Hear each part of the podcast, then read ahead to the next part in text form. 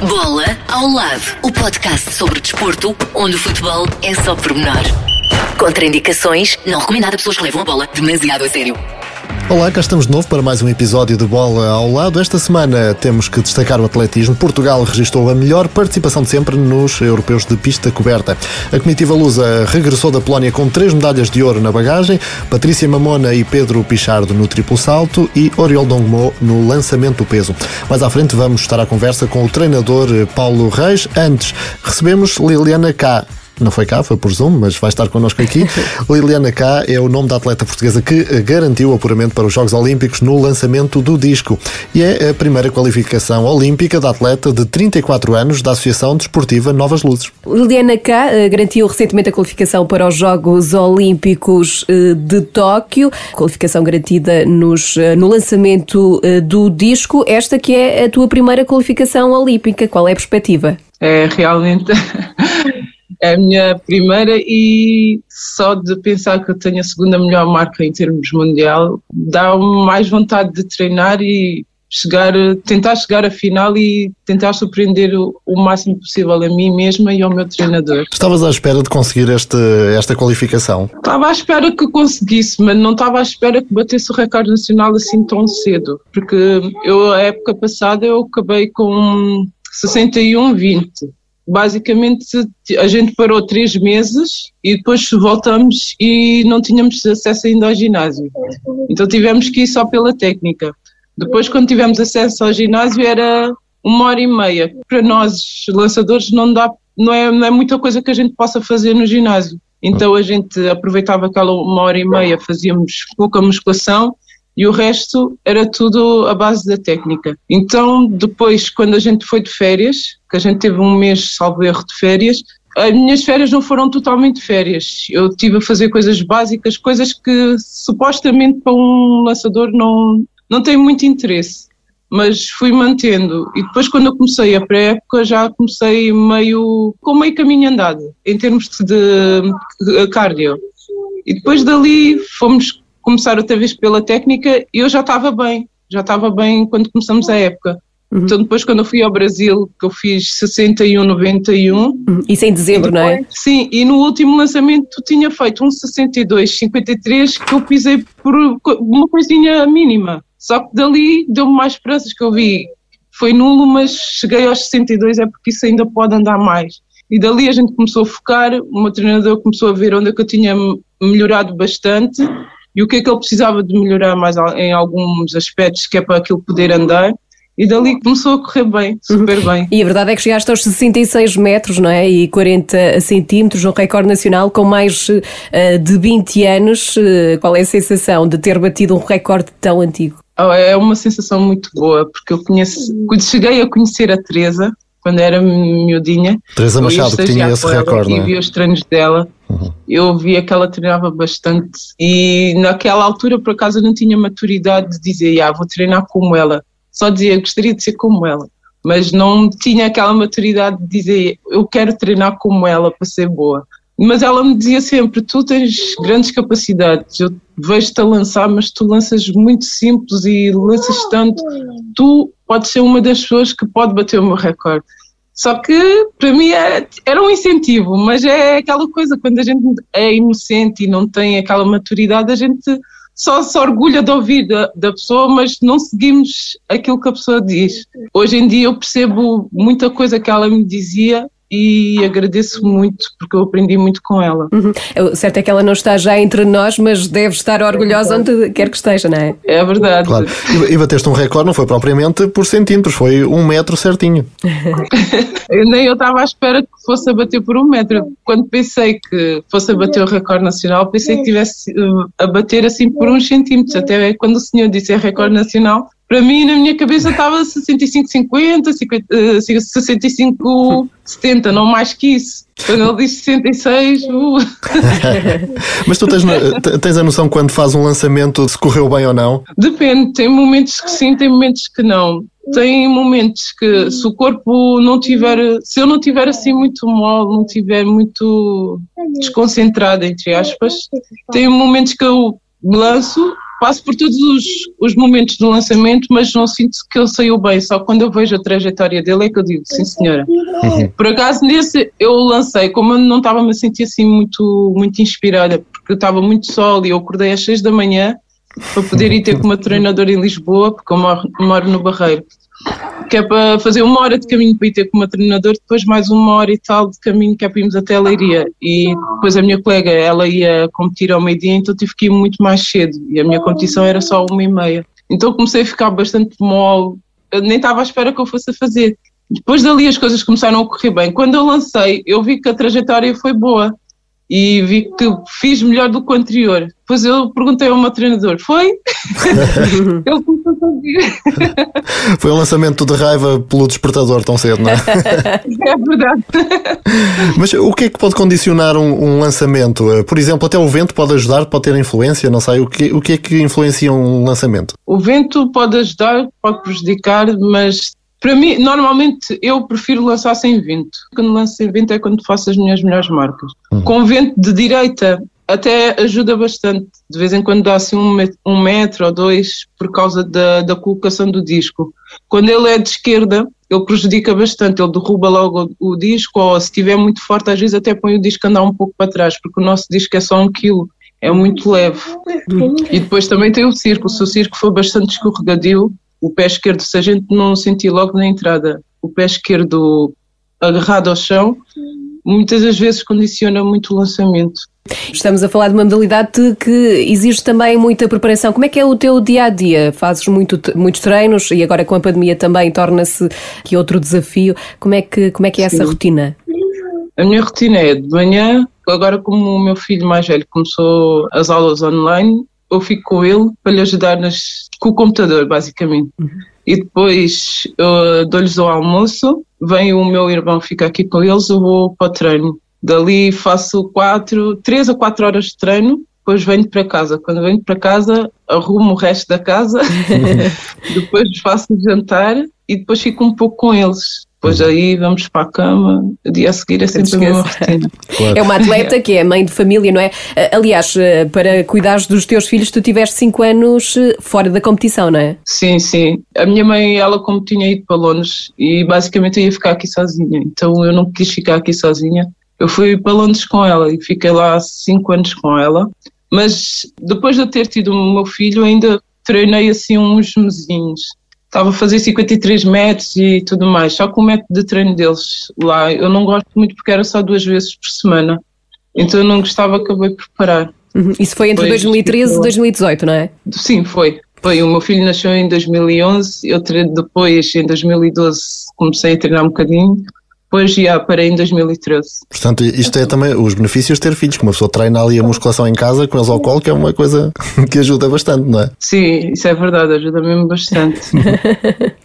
Mas uh, falavas dessa pausa e, um bocadinho mais a sério, se calhar, uh, o, o facto de teres ido para Londres e tudo, e tu já passaste por clubes como o Sporting e o Benfica, mas ainda assim é, é difícil uh, para um atleta numa modalidade como esta viver só, só disto? Eu digo que é e não é é porque se a gente já tiver a, a base, é fácil. Fácil, entre aspas, a gente consegue, mas a gente tem é que controlar os gastos e essas coisas. Mas se a gente ainda não tem a base, é um, um pouco difícil. É um pouco difícil mesmo a gente conseguir se manter. Tem que ser sempre ou treinas e trabalhas, ou então tens que arranjar um clube que te pague muito bem mesmo. E, é e graças a Deus eu não tenho queixa do meu clube. O meu clube está sempre as novas leis estão sempre ali para mim. O que eu preciso, eles estão sempre ali para me ajudar. Como é que começa toda esta tua carreira no atletismo? Quando é que decidiste esta tua vocação para o lançamento do disco? Ah, isso foi, foi também foi muito nova que eu comecei a lançar disco, porque eu não gostava de correr e os meus irmãos estavam todos no atletismo, então eu fui experimentar comecei a correr, mas depois eu via que era muito para mim. a minha irmã mais velha, ela depois foi para os lançamentos, eu comecei a ver ela lançar e comecei a dizer, epá, isso aqui é mais fácil, não se pode. Não tem que correr, é bom. é, depois dali eu fui uma vez que eu fui a um corta-mato Eu estava tão cansada, não me apetecia correr com o parei, desamarrei os ténis para voltar a amarrar só para poder descansar. E o meu treinador deu conta. Isso é bom. Depois ele começou a dar a respanete e eu lhe disse: Ah, eu não quero correr mais, eu não gosto de correr, quero experimentar lançar. E dali ele levou-me para lançar com a minha irmã e as coisas começaram a andar bem e acabei por ficar pelos lançamentos, apesar de hum. ter que correr à mesma, mas já não é grande Mas não é uma maratona. É verdade. E o que é que te fascina na, na modalidade? Uh, eu acho que é a dificuldade, porque aquilo parece ser muito simples, mas não porque a gente, a gente tem que exigir muito do corpo, porque nós temos que fazer sempre movimentos contrários. É, a gente roda para a esquerda, mas depois a gente tem que fechar o braço esquerdo, que provavelmente tens de fazer força para a direita, e depois, ao mesmo tempo, quando rodas o corpo todo, ao mesmo tempo tens de fazer força outra vez do lado esquerdo para a direita e o lado direito para a esquerda. Hum. Então a gente fica ali meio trocadas, mas é bastante, é, bastante realmente. Nós. Alguma vez te aconteceu enviares o disco para assim um sítio que foi preciso andar à procura dele? Ai, já me aconteceu tantas vezes, já, já então. me aconteceu lançar e o disco bater e continuar a deslizar. E eu a procurar ali onde eu costumava lançar o disco estava tipo 10 metros a mais, à frente, por ele ter deslizado bastante. E depois, a, a partir daí, o meu treinador ficava sempre ali na ponta. Eu lançava, ele ia buscar e, e juntava todos, porque era perder bastante tempo. Uhum. E a tua família acompanha-te nesta caminhada? Os teus filhos já percebem aquilo que tu, que tu fazes?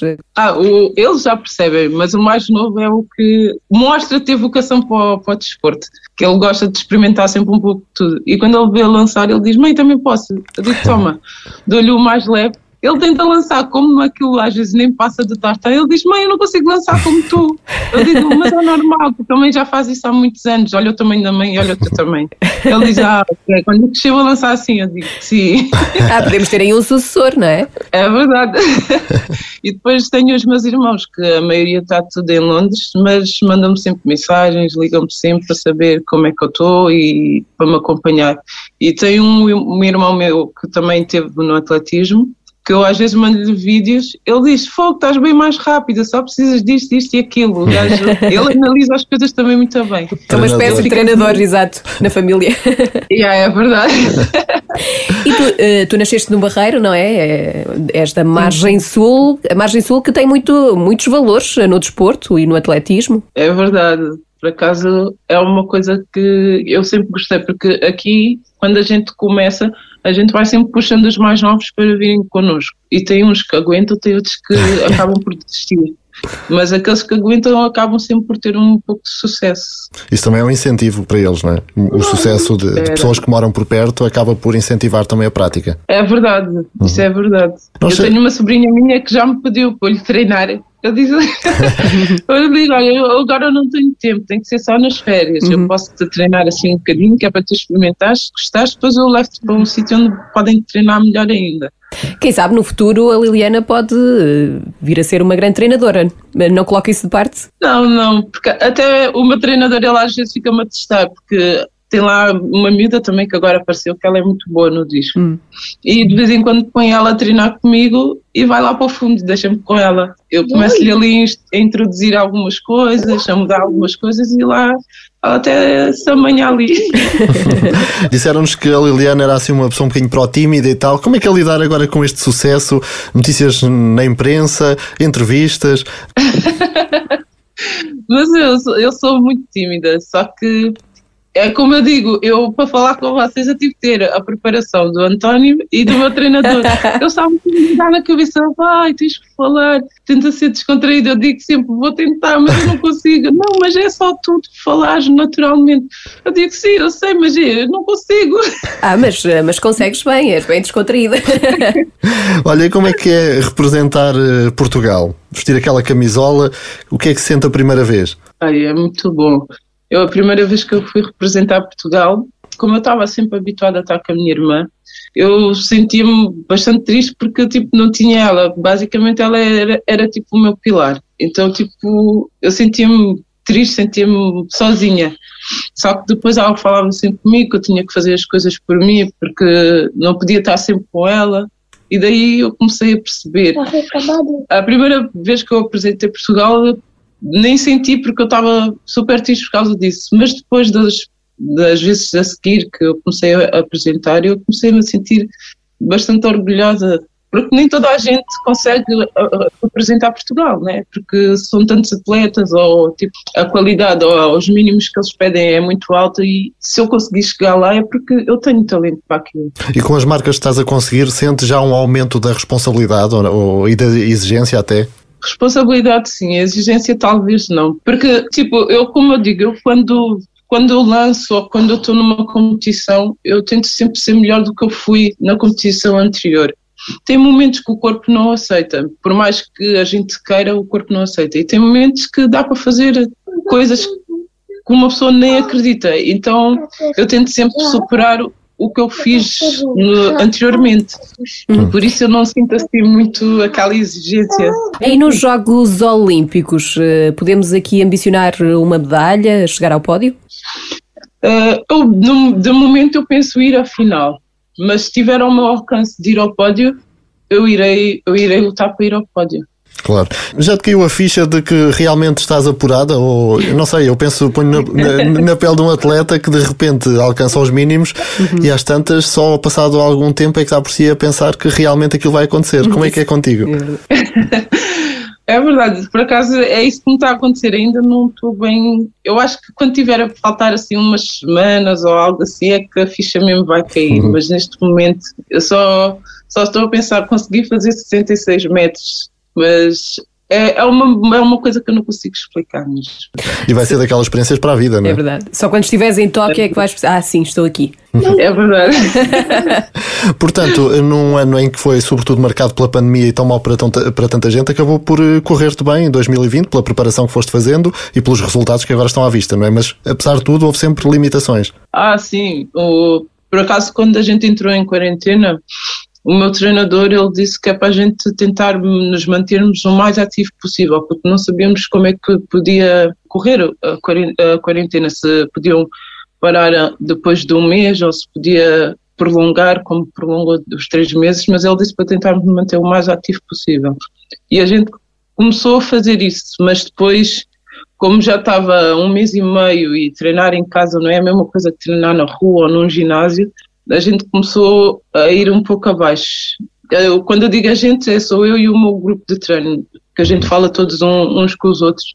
Então começamos a ir um pouco abaixo e estávamos ansiosos para voltar a treinar, porque estávamos todos muito bem antes de, da quarentena chegar. E depois, quando veio, uh, quando a gente começou, uh, quando acabou a quarentena e a gente começou a poder uh, treinar um pouco mais à vontade, então daí a gente começou a focar mais na técnica, porque pelo menos a mim o que me faltava mesmo era técnica, força tinha, velocidade também tinha, uhum. era mesmo a técnica que estava a faltar e acho que foi isso que me ajudou bastante, porque com os meus filhos na escola não tinha muito tempo para treinar a técnica, porque eu deixava eles na escola às nove e depois até chegar ao treino, das nove até ao treino, até a hora do treino dava tipo 11 horas, 11 horas treinava até à uma, da uma tinha que sair a correr para ir buscar eles porque eles saíam às três. E com a quarentena eu sempre encontrei alguém para ficar com eles e ficava mais tempo no treino. Então daí comecei a treinar muita técnica e Começou, começou, a fazer efeito. Uhum, é verdade, é que as coisas correram bem. bem. E apesar da pandemia, os atletas portugueses continuam a somar belos resultados. A prova disso foram os europeus de pista coberta, três ouros uh, para Portugal. Sentes orgulho no atletismo português? Imagino. Bastante, bastante. Principalmente nos, em todos os atletas conseguiram ir à pista coberta, porque o atletismo é muito valorizado no desporto, não é só o atletismo, também o handball, o basquete, etc. Sei que eles não são muito valorizados porque hoje em dia é só futebol, futebol, futebol. E quando a gente consegue uma medalha ou quando a gente consegue ultrapassar muitas barreiras, para nós é uma grande vitória. Claro. É para verem que também o atletismo, se calhar com um pouco mais de apoio, se calhar consegue fazer melhor ainda. Até porque eh, muitas vezes só se fala dos atletas quando lá está conseguem resultados, o que é um bocadinho ingrato, hum. porque há sempre um trabalho muito intenso que consiga eh, depois ou não chegar às medalhas, não é? É verdade. Hum. E depois eh, as pessoas também não percebem que às vezes a gente treina durante um ano e se for preciso a gente só consegue melhorar um metro. Um metro para nós é muito, mas eu sei que para muita gente é um metro é só Uhum. daqui a ali. Claro. Mas não, há muito, muito trabalho para conseguir.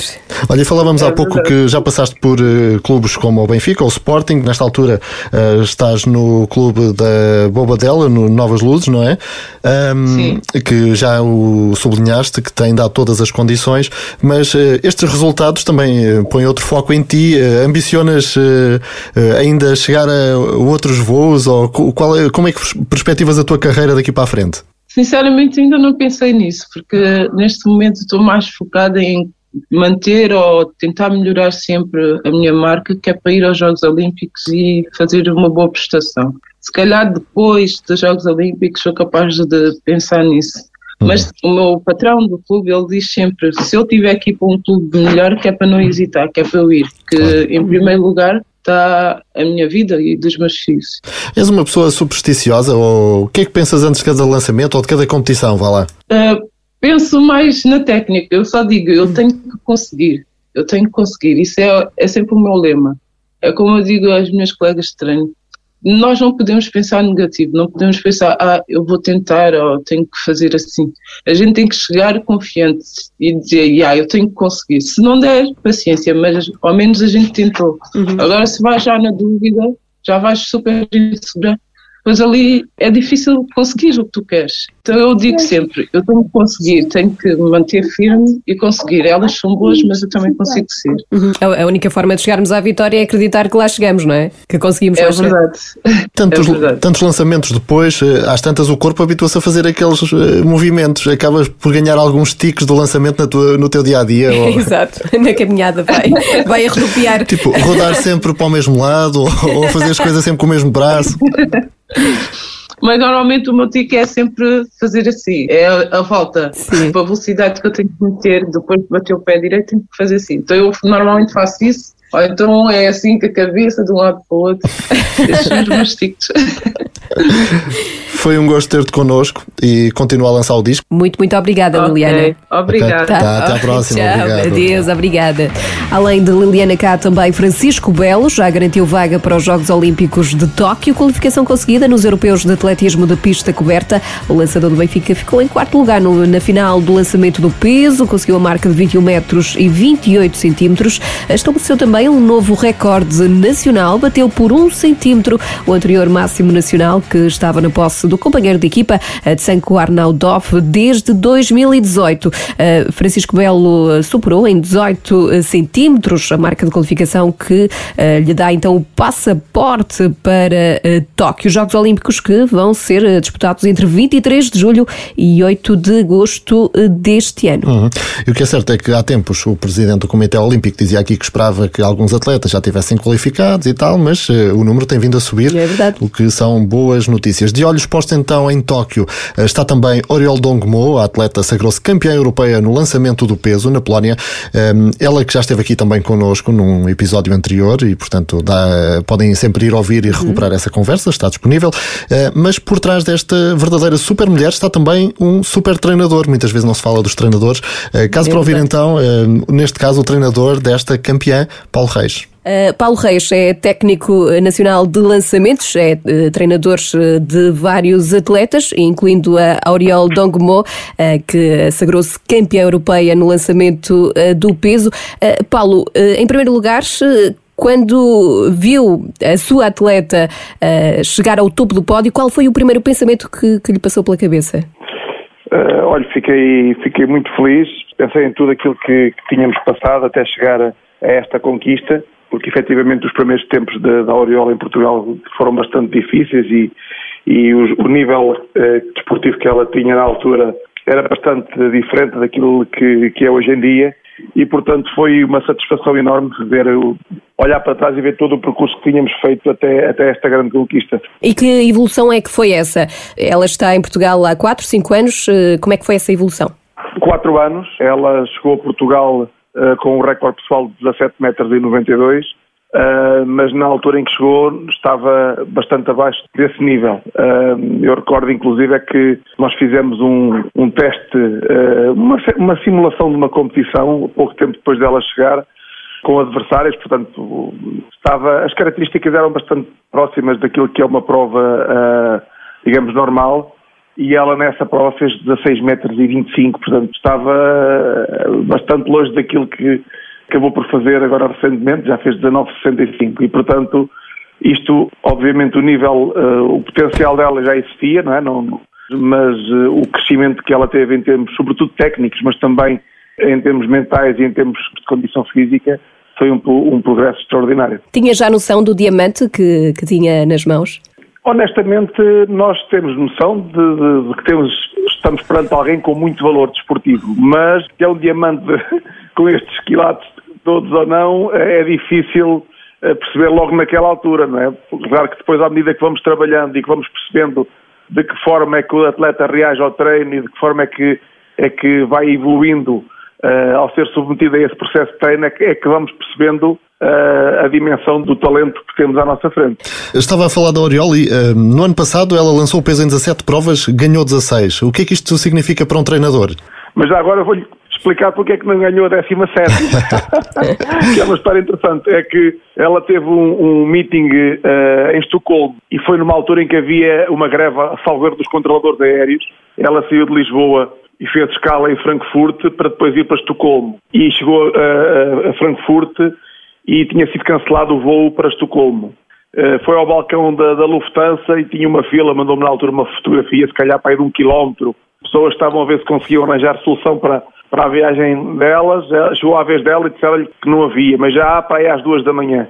E mandaram-no para um hotel para depois regressar no dia a seguir. Ela foi para o hotel, mas falou com, com uma pessoa que lhe está próxima que conseguiu perceber que se ela fosse para Gutemburgo, depois havia um voo uh, doméstico de Gutemburgo para Estocolmo, que chegava a Estocolmo aí duas horas e tal, ou três horas antes da prova começar. Então ela chegou ao hotel, voltou para o aeroporto, apanhou um avião, uh, apanhou um avião para Gutemburgo, depois apanhou o, o voo doméstico para Estocolmo era suposto o organizador estar quando ela chegou, eh, mas não estava. Ela chegou ao aeroporto e não tinha ninguém à espera, teve que desarrascar, apanhou um táxi para o hotel, chegou ao hotel e disseram, olha, daqui a meia hora nós vamos para a competição. E ela nem sequer tinha dormido e, portanto, foi no meio desta confusão toda que ela teve a única derrota que, que teve o ano passado. Um, de resto, ganhou as provas todas. Claro que a maioria delas foram provas uh, disputadas em Portugal, eh, e embora o nível do lançamento do peso feminino tenha subido muitíssimo nos últimos anos, ela, quando entra numa prova em Portugal, é, é, é claramente favorita, não é?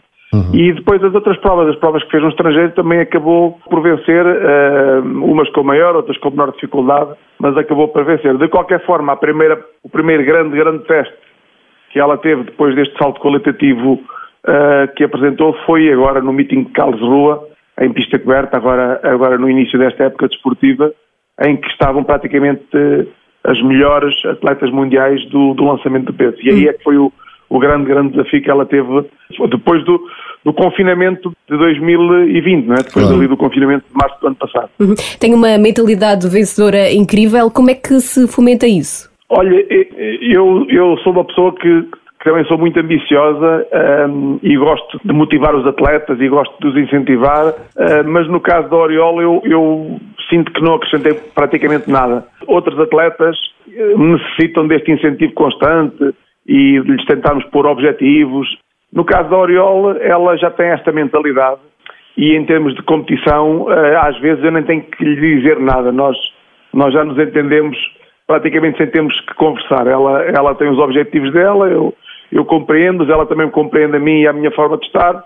Às vezes apenas um gesto ou, ou um sinal e ela, e ela percebe aquilo que estamos a falar. No processo de treino, sim, eu gosto de lhe pôr alguns desafios, uh, gosto de, de, de pôr à prova, uh, metendo-lhe objetivos, uh, que tem que fazer determinado resultado uh, num determinado dia e dá-lhe um prémio, ou reduz o treino, ou aumenta o treino.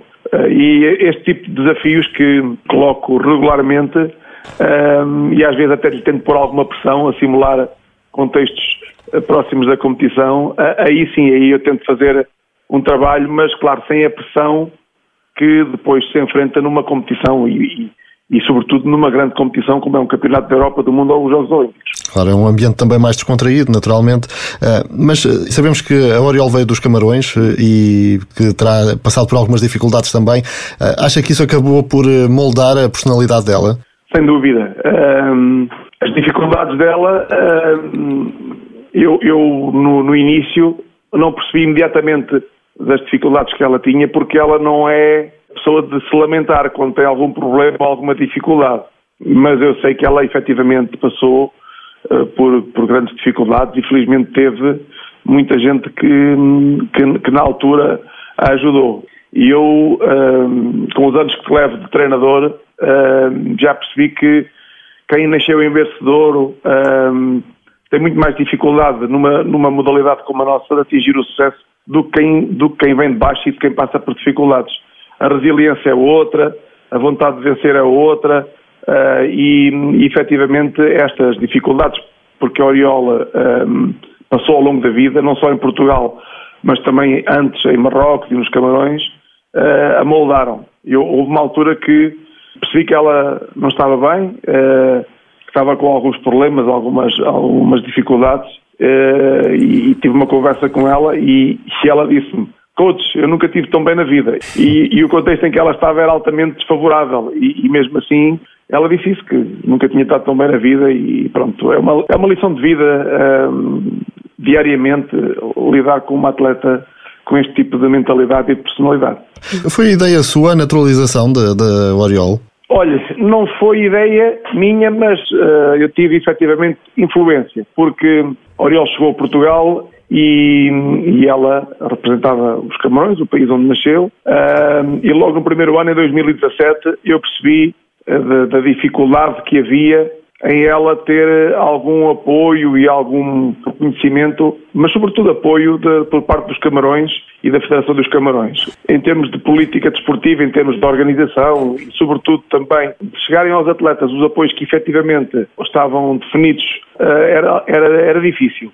E o primeiro choque que tivemos foi uh, o Campeonato do Mundo de Londres em 2017. Portanto, a Oriola apurou-se, fez a marca de qualificação, a prova salvador era, era em agosto, final de julho, princípio de agosto, e o, a federação do país dela atrasou-se a tratar do visto para entrarmos em Londres, e quando o visto chegou, a prova já tinha, já tinha decorrido. Ela ainda foi a Londres porque eles quiseram que ela lá fosse, mas quando chegou lá a prova já tinha acabado. Uhum. e eu, eu não estou habituado a este tipo de amadorismo, não é? E fiquei um bocado incomodado. Mas pronto, fomos continuando o processo. Ela entretanto regressou aos Camarões, casou. E, e depois, quando chegou, ela progressivamente foi ficando cada vez mais integrada, a gostar cada vez mais do país e, e em determinada altura nós conversámos e ela foi percebendo também como é que as coisas em termos desportivos funcionavam em Portugal e depois surgiu a primeira conversa e eu disse, olha, se calhar uma possibilidade que tens é, é representar Portugal. Ela na altura não, não, não fez grandes comentários em relação a isso, mas pronto, ficou ali a semente. Ela foi amadurecendo isso, também falou com, com familiares e com amigos e ao longo do tempo depois foi sentido mais esse, esse chamamento de, ser portuguesa e pronto, aquilo que eu tentei sempre foi que a decisão fosse dela e, e não ser eu a, a tentar pressionar ou influenciar. Quando ela manifestou interesse em ser português, e já eu gostava, sinto, eu ainda pressionei um pouco mais e disse, olha, pá, só, só podes ser portuguesa quando souberes cantar o hino e souberes falar português. E ela, e ela, ela aprendeu. é verdade, ela aprendeu. Uma, uma, talvez uma semana ou duas semanas depois chegou ao treino e começou-me a cantar o hino. E eu, é pá, muito bem. Primeira parte já está. E a língua, eu no início, eh, quando ela chegou, eu dava-lhe os treinos em inglês, mas ao fim para aí de seis meses, eu disse, olha, agora acabaram os treinos em inglês, eu vou-te dar os treinos em português e quando tu não perceberes, dizes-me que eu explico-te em inglês. E, e, a partir daí fomos sempre comunicando em português e o português dela foi, foi evoluindo bastante. Já agora só, só algo que não é uma medalha de ouro, mas que eu também tenho muito orgulho nela por, por aquilo que ela fez. Ela, entretanto, quis tirar a carta. E, claro, o português dela uh, é o português falado, ela ler não lê muito e escrever também escreve pouco. E eu disse-lhe, olha, que epá, carta de condução vais ter um problema, é que o português às vezes é difícil, porque há ali uma, uma, uma rasteirazitas no português quando tu tens que responder e se tu uh, não, não entendes, podes interpretar mal e podes até perceber a resposta e, e, e dar a resposta errada. Uh, ok, ela ouviu, entretanto foi fazendo os testes lá no telemóvel dela, foi indo às aulas e tal, e chegou o dia do primeiro exame de, de código dela, zero erradas. Acertou, acertou em tudo e passou à primeira com zero erradas. Epá, fiquei, fiquei surpreendido. Não é nenhuma medalha de ouro, mas para mim também foi, foi o, a prova de que ela, quando, quando se mete num desafio, mesmo que seja difícil, ela mete-se mesmo para ganhar e para ganhar com clareza. Né? Então é medalha de ouro na condução. Exatamente, agora a condução ainda não apareceu porque entretanto a escola fechou por causa do Covid e agora temos que esperar que volte tudo à normalidade para ela fazer a condução e, e para começarmos a ter aqui aí mais uma condutora na estrada. A Oriol, sabemos, é também uma pessoa de fé. Até que, até que ponto é que ela também, uh, o, de alguma forma, envolve nesta sua crença e nesta, na, na fé que a move, no fundo? Olha, uh, acaba por me envolver. Eu, eu também tive uma educação uh, cristã, nunca fui muito praticante. E, e, desde que ela chegou, uh, foi-me conseguindo sensibilizar para algumas, para algumas situações e, e para algumas das posições dela em relação a alguns assuntos e, e efetivamente eu comecei a perceber ou a pensar pá, porque é que a Oriol tinha, tinha surgido aqui na minha vida, porque é uma coisa, é difícil de imaginar que uma coisa dessas vai acontecer, não é? Eu aqui na minha cidade já tinha tido inclusive alguns atletas e atletas uh, de bom nível, vinha de uma das maiores desilusões que eu tive enquanto treinador, foi no, nos Jogos Olímpicos do Rio, ter tido uma atleta que dois dias antes, acho que foi dois dias, mas pouco antes da, da prova dela, fez uma fratura a treinar e não competiu, e para isso marcou-me muito e, eu cheguei a Portugal e pensei, bem, agora vamos ver quantos anos vou demorar a voltar a ter uma atleta para, para chegar a este nível, ao nível olímpico. E, e menos de um ano depois aparece aqui a Oriola Leiria. Uh, Perto e, de Fátima. E, efetivamente, às vezes ponho-me a pensar se, se efetivamente isto é um acaso ou se há aqui alguém que, uhum. faz com que, isto, com que estas coisas aconteçam. E claro, ela depois, com a sua fé, com as suas idas a Fátima, contagia. Uh, antes de irmos para, para Torum, uh, tivemos que parar, tivemos que fazer um desvio em Fátima, obviamente, ela e eu, e, e fomos os dois ao santuário e, e pronto, eu, eu efetivamente hoje em dia sou uma pessoa também um bocadinho mais próxima de Deus do que, do, que era, do que era antes. A verdade é que agora tem uma atleta olímpica. Quais são as expectativas para os próximos Jogos? A Oriol pode chegar ao topo do pódio?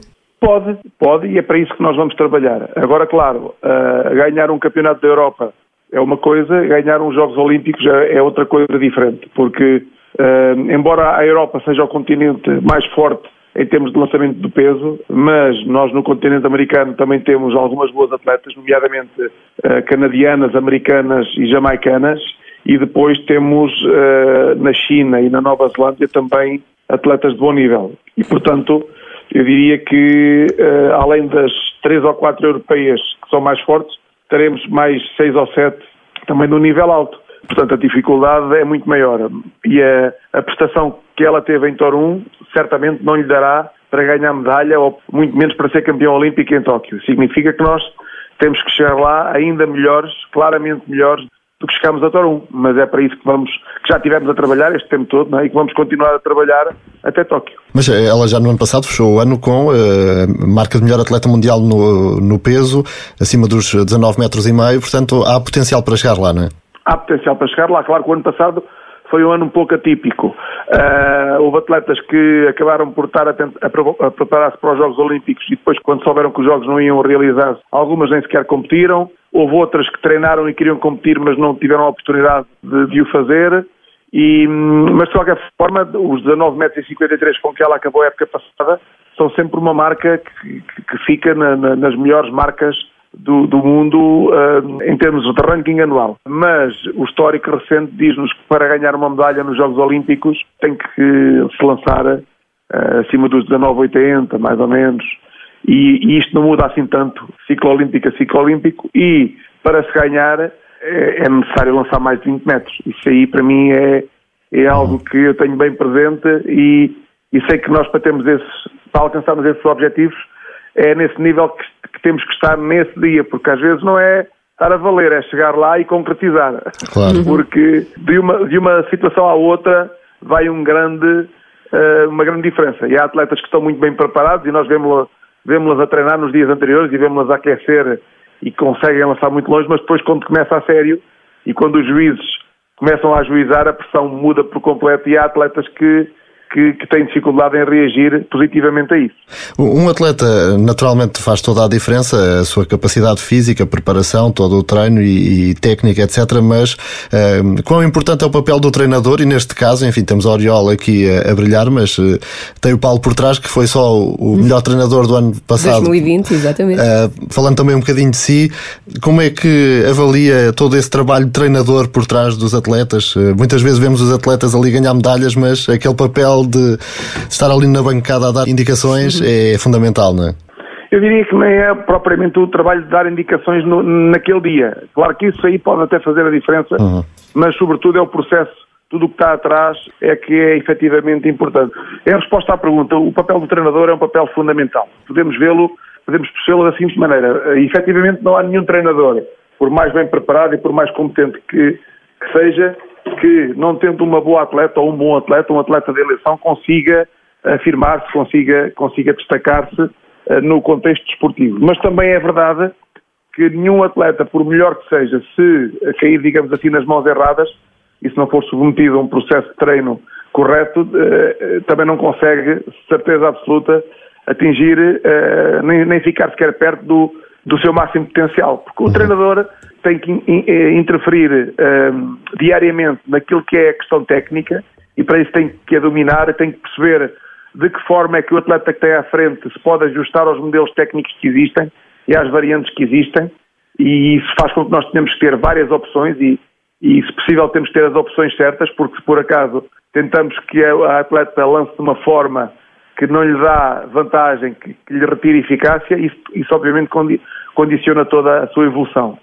Depois, ao nível do treino físico, tem que perceber eh, que atleta tem à sua frente, quais são as limitações, quais são os aspectos fortes que tem e como é que pode determinar o trabalho, como é que pode planear o treino para potenciar ainda mais o, o, o atleta. E isto, obviamente, é, é, é, um processo de horas diárias e passa-se muito tempo, eh, não só no ginásio, com fazer exercícios de treino de força, mas também fora do ginásio, correr, a saltar, fazer outro tipo de lançamentos, portanto são, são muitas horas e convém também, tal como em tudo na vida, nós temos, somos sempre postos perante várias opções e temos e escolhemos um determinado caminho e temos que ter a, a não é só a felicidade, mas também a, a, a, competência para escolher o caminho correto.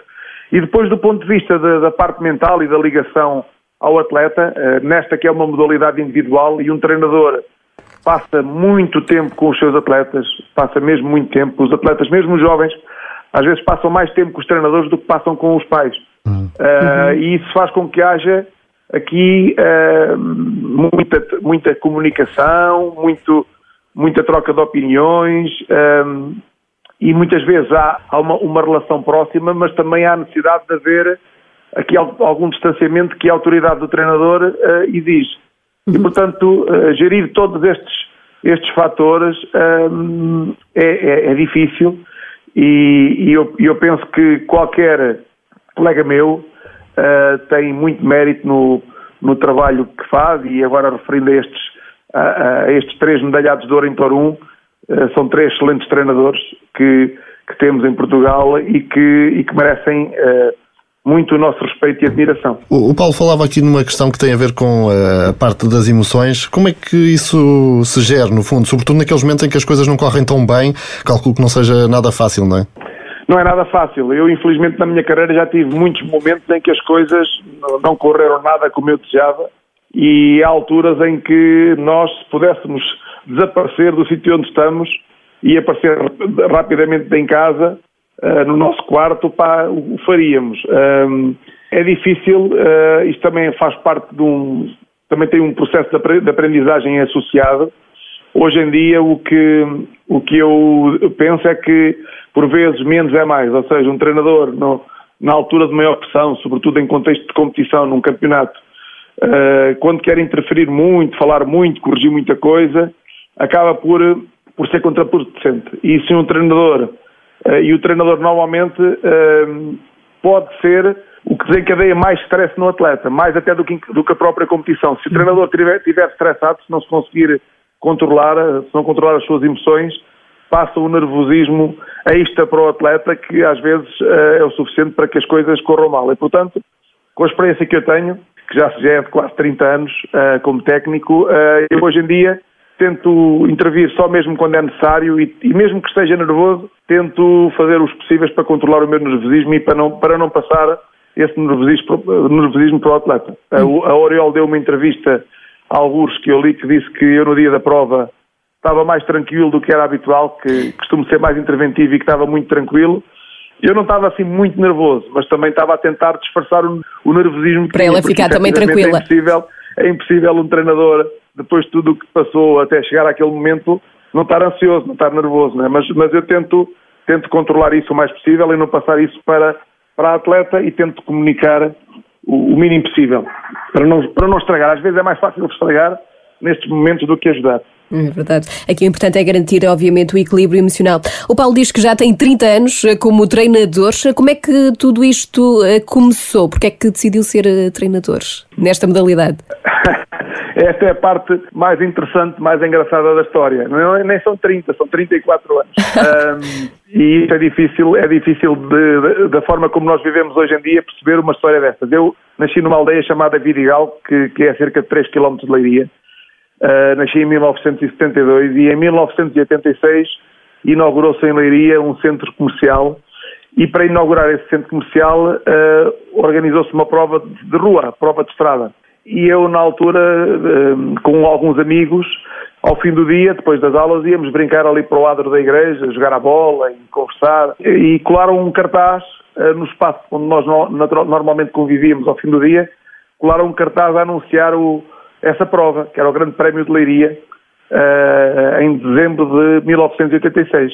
E eu e dois colegas pensámos, olha, vamos, vamos correr, vamos, vamos, vamos participar na prova, vamos fazer aqui dois ou três treinos e vamos lá experimentar. E fomos de bicicleta até a Leiria, uh, inscrevemos na altura, corremos, uh, éramos fracos e não estávamos treinados, portanto os resultados foram péssimos, mas no fim da prova deram-nos alguns folhetos de outras provas que iriam existir e eu uh, já era, digamos, o líder desse pequeno grupo disse aos colegas, olha pá, vamos continuar a treinar e vamos, e vamos agora a estas provas que vai haver a seguir. E então, eh, eu com 14 anos comecei logo a combinar com os outros, encontrávamos no adro da igreja, íamos fazer o treino, entretanto três passaram a 5, a 7, a 10, a 15, fundámos um clube ainda, nessa altura ainda éramos todos menores e eu já liderava o processo, um clube que se chama Juventude Vidigalense, que é hoje em dia a terceira melhor equipa de atletismo de Portugal depois do Sporting e do Benfica, um clube aqui de Leiria.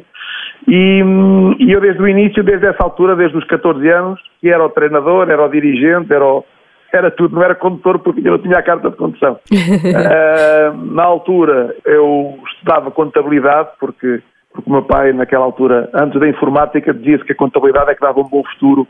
E então eu, até era bom na matemática, fui para a contabilidade, mas comecei a meter-me no, no desporto e comecei a perceber que gostava era desporto e isso fez com que eu depois mudasse e fosse tirar o curso de Educação Física. Efetivamente, com formação, para ser treinador, eu, eu comecei aos, salvo erro, aos 19 anos, porque com, com 18 já pude tirar o curso e em 1995, com 23, acabei a minha licenciatura em Educação Física, uh, mas já era treinador, já era dinamizador de um grupo que depois rapidamente chegou aos 80, 100 jovens e, e portanto, uh, esta é, é uma parte da minha história, que é uma história que é onde eu olho hoje em dia para miúdos de 14 anos que andam aqui no atletismo e olho para eles e penso, pá, eu com a idade deste miúdo fundei um clube, tenho orgulho obviamente naquilo que, que fiz, foi tudo um pouco, foi de fruto do acaso, uh, mas, mas todas as peças foram montando e, e uh, até ao dia de hoje, não é? Como é que vê a evolução do atletismo naquela altura e hoje em dia? Que cenário é que traça nesta evolução? Olha, na altura, naquela altura, eh, eu, a, a, realidade do atletismo que eu conhecia era o atletismo de Leiria, era uhum. o atletismo de, de, daqui da, da nossa, do nosso distrito, das provas distritais que existiam, e, e, esse atletismo não tem nada, nada, nada a ver com o atletismo em que eu trabalho hoje em dia, não é? Mas só mais tarde é que comecei a perceber o que é que se passava a nível nacional. Não é? Nós não tínhamos internet, não tínhamos uhum. forma de. De vez em quando havia uma revista de atletismo que chegava mensalmente da casa e nós víamos algumas notícias, mas eu não tinha efetivamente a noção da modalidade, uh, do contexto da modalidade a nível nacional. Uh, mas uh, hoje em dia, e conhecendo um pouco melhor a história, olhando para trás, eu percebo que houve uma alteração profunda do, do atletismo. Primeiro e sobretudo porque naquela altura se olhava para o atletismo como sendo praticamente só uma, a modalidade da corrida. Inclusive é quando nós na escola tínhamos educação física e o professor dizia que era atletismo, pá, a malta não gostava, quase ninguém gostava, porque pensava logo que ia ter que dar voltas ao pavilhão ou da escola e que, e que se ia cansar. E hoje em dia, penso que já muito mais gente uh, percebeu que o atletismo é uma modalidade uh, muito mais versátil, muito mais abrangente, que tem as corridas, tem os saltos, tem os lançamentos, tem a marcha, tem as provas combinadas. Uh, nós também tivemos a felicidade de encontrar referências no, no, atletismo português para que as pessoas percebam esta versatilidade do atletismo. Uh, começando com o Nelson Évora e a sua medalha de ouro em Pequim, mas, mas também tivemos a Naide Gomes, que, que, que, também na área das provas combinadas primeiro e sobretudo dos, dos saltos mais tarde nos mostrou outro atletismo que as pessoas não conheciam e depois a Patrícia, o Marco Fortes, uh, tantos outros, Carlos Calado, tantos outros mostraram que uh, o atletismo era muito mais do que correr. E hoje, efetivamente, o, o atletismo é uma modalidade que, que é mais bem entendida pela população e nós temos tido algum, algumas, algumas competições em que isso uh, fica claro e que, que dão um grande contributo e este europeu não foge à regra, com, com três medalhas dos atletas dos concursos e um quarto lugar também do lançador de peso, a perceber-se que o atletismo é uma modalidade diferente. E, e, portanto, em termos, quer em termos de organização, de competência dos treinadores, quer em termos de versatilidade da modalidade e de imagem da modalidade, eu penso que o atletismo cresceu muito e eu olho para isso como, com muito orgulho e satisfação e sei que, embora pequeno, também dei também dei um, um, um contributozinho para que isso pudesse acontecer. Hum, colocou lá a sementezinha também. Uh, mas sente que a modalidade tem já o reconhecimento que devia ter ou ainda há um longo caminho a percorrer? Eu, eu gosto de, de, encarar as coisas de uma forma otimista e, e, e dir-lhe que o impacto que estas três medalhas tiveram na sociedade portuguesa ultrapassou tudo aquilo que eu imaginava. Uh, e isso viu-se não só nas redes sociais, mas viu-se nas capas dos diários desportivos, que normalmente dificilmente colocam alguma coisa na capa que não seja algo relacionado com o futebol e, e as pessoas do atletismo, por vezes, lamentavam-se que, mesmo com grandes feitos da modalidade, às vezes uma transferência, um atleta que tinha lesionado, ou, ou, um conflito entre um dirigente e outro dirigente, ou entre o treinador, fazia mais notícia do que um grande feito do, das modalidades fitas amadoras.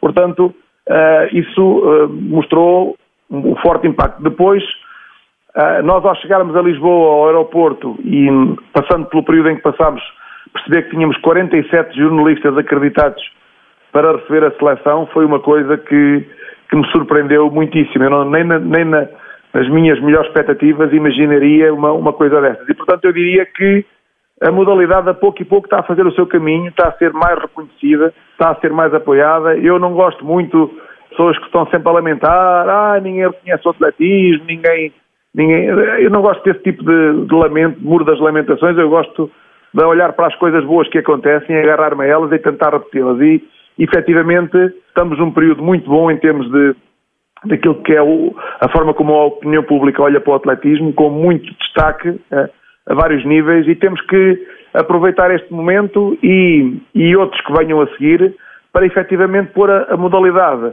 no, no, patamar que ela merece. Claro que eu, sendo do atletismo, gostaria que tivesse encostado ao futebol, não é? Mas outros, as outras modalidades também têm trabalho feito e têm muito valor e, portanto, também, obviamente, merecem que este destaque para as amadoras seja dado a, a todas as amadoras e que a pouco e pouco a cultura desportiva do país vá mudando e que o português seja cada vez mais um, atleta, um adepto do desporto e não um adepto de um clube desportivo, que é o que acontece. Muito bem, é com essa mensagem, com esse olhar positivo, Paulo, que terminamos esta conversa. Muito, muito obrigada. Obrigado. Paulo Reis, um treinador orgulhoso do atletismo. Bons resultados também na esgrima, Paulo. Miguel Frazão conquistou a medalha de bronze em Espanha. O espadista português foi terceiro classificado no torneio absoluto de espada masculina na localidade de Cidade Real. A competição do Circuito Nacional Espanhol contou ainda, e no total com 173 participantes, havia mais portugueses. João Cordeiro, que foi 12, Filipe Frazão, 44, depois ainda Tomás Sernadas ficou na posição 53, Tiago Bolanhos, 79. Completam assim a participação portuguesa nesta prova. Uhum. E agora recuperamos o nosso troféu desnecessário. Troféu desnecessário. Um prémio que ninguém quer levar para casa. É verdade, já há alguns episódios que não entregávamos este troféu, que ninguém quer levar para casa, de facto. é verdade. Mas, eh, enfim, temos mesmo que voltar a ele, até porque esta semana uh, recebemos a notícia de que Raul Alarcón foi suspenso por quatro anos. O ciclista espanhol uh, é acusado do uso de doping. Além da suspensão, uh, viu ser anulado o resultado esportivo de, do período entre 28 de julho de 2018 a 21 de outubro de 2019 portanto, uh, Alarcón perde por isso as duas voltas a Portugal que, que conquistou, uh, quer em 2017 como em 2018. Uhum. É um episódio triste para o desporto. Mas eh, vamos agora olhar para episódios mais felizes, porque já é conhecida a lista de candidatos ao Prémio Desportistas eh, do Ano. Auriol Dogmo, no atletismo, Joana Vasconcelos, canoagem, Maria Martins no ciclismo, Filipa Martins na ginástica e Telma Monteiro no judo, são as nomeadas na categoria atleta feminino. Do lado masculino, Paulo, quem são os candidatos? E quem são? Há vários, dizia. Uhum. E este São ano, cinco.